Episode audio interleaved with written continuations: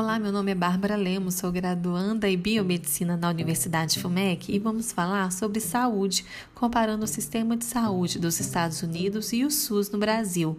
Vamos começar falando do documentário Cico SOS Saúde. Ele faz uma séria denúncia ao modelo privado de saúde dos Estados Unidos, que beneficia os investidores de empresas de seguro de saúde e indústrias farmacêuticas, em que lá não existe uma garantia constitucional de saúde, como existe no Brasil desde 1988, que é o SUS. Os americanos não têm o serviço de saúde como um direito. Eles não têm outra opção senão pagar a conta no hospital ou pagar um plano de saúde que faz de tudo para recusar os procedimentos, visando tão somente o seu lucro. As pessoas lá nos Estados Unidos que têm problema de saúde adiam a visita ao médico para não falir financeiramente, o que vai agravando ainda mais o seu problema de saúde.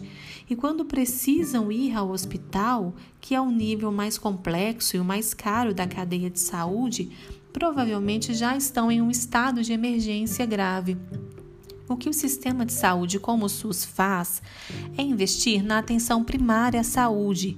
Então, se consegue resolver muito mais coisa numa escala preventiva, de cuidados primários, de monitoramento e prevenção da saúde, o que diminui bastante os casos de agravamento.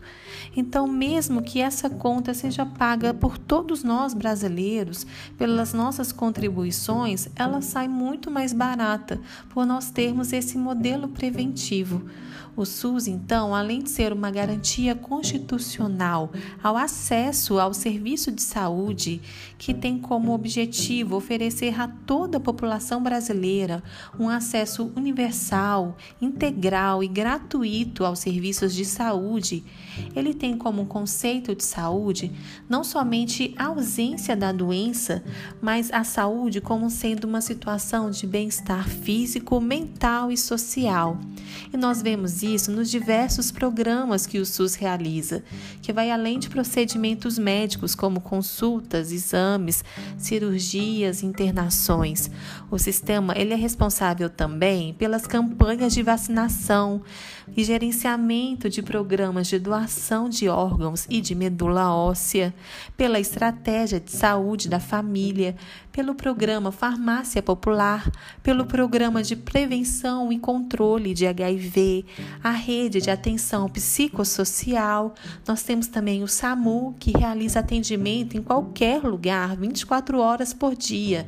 Enfim, essa comparação com o sistema de saúde americano nos faz repensar que o SUS, mesmo com as suas falhas, é tão importante para todos nós brasileiros e deve ser defendido e valorizado por toda a população, assim como pelo governo federal e pelos governantes, que, pela importância do SUS, deveriam cumprir integralmente a sua parte no financiamento do sistema e pensar duas vezes antes de cortar verbas que devem ser destinadas ao sistema público de saúde. Entrevista ao Globo, o Dr. Nelson Rodrigues dos Santos, que ajudou a formular o projeto do Sistema Único de Saúde, afirma que o SUS ele era invisível até antes da pandemia e que depois da pandemia é o momento do governo finalmente valorizar o SUS. Então, para finalizar, nós temos a esperança de uma melhora do SUS pós-pandemia, com esse reconhecimento pelo governo de sua importância para que os recursos sejam mais bem geridos e destinados corretamente, para que esse sistema continue progredindo em benefício de todos.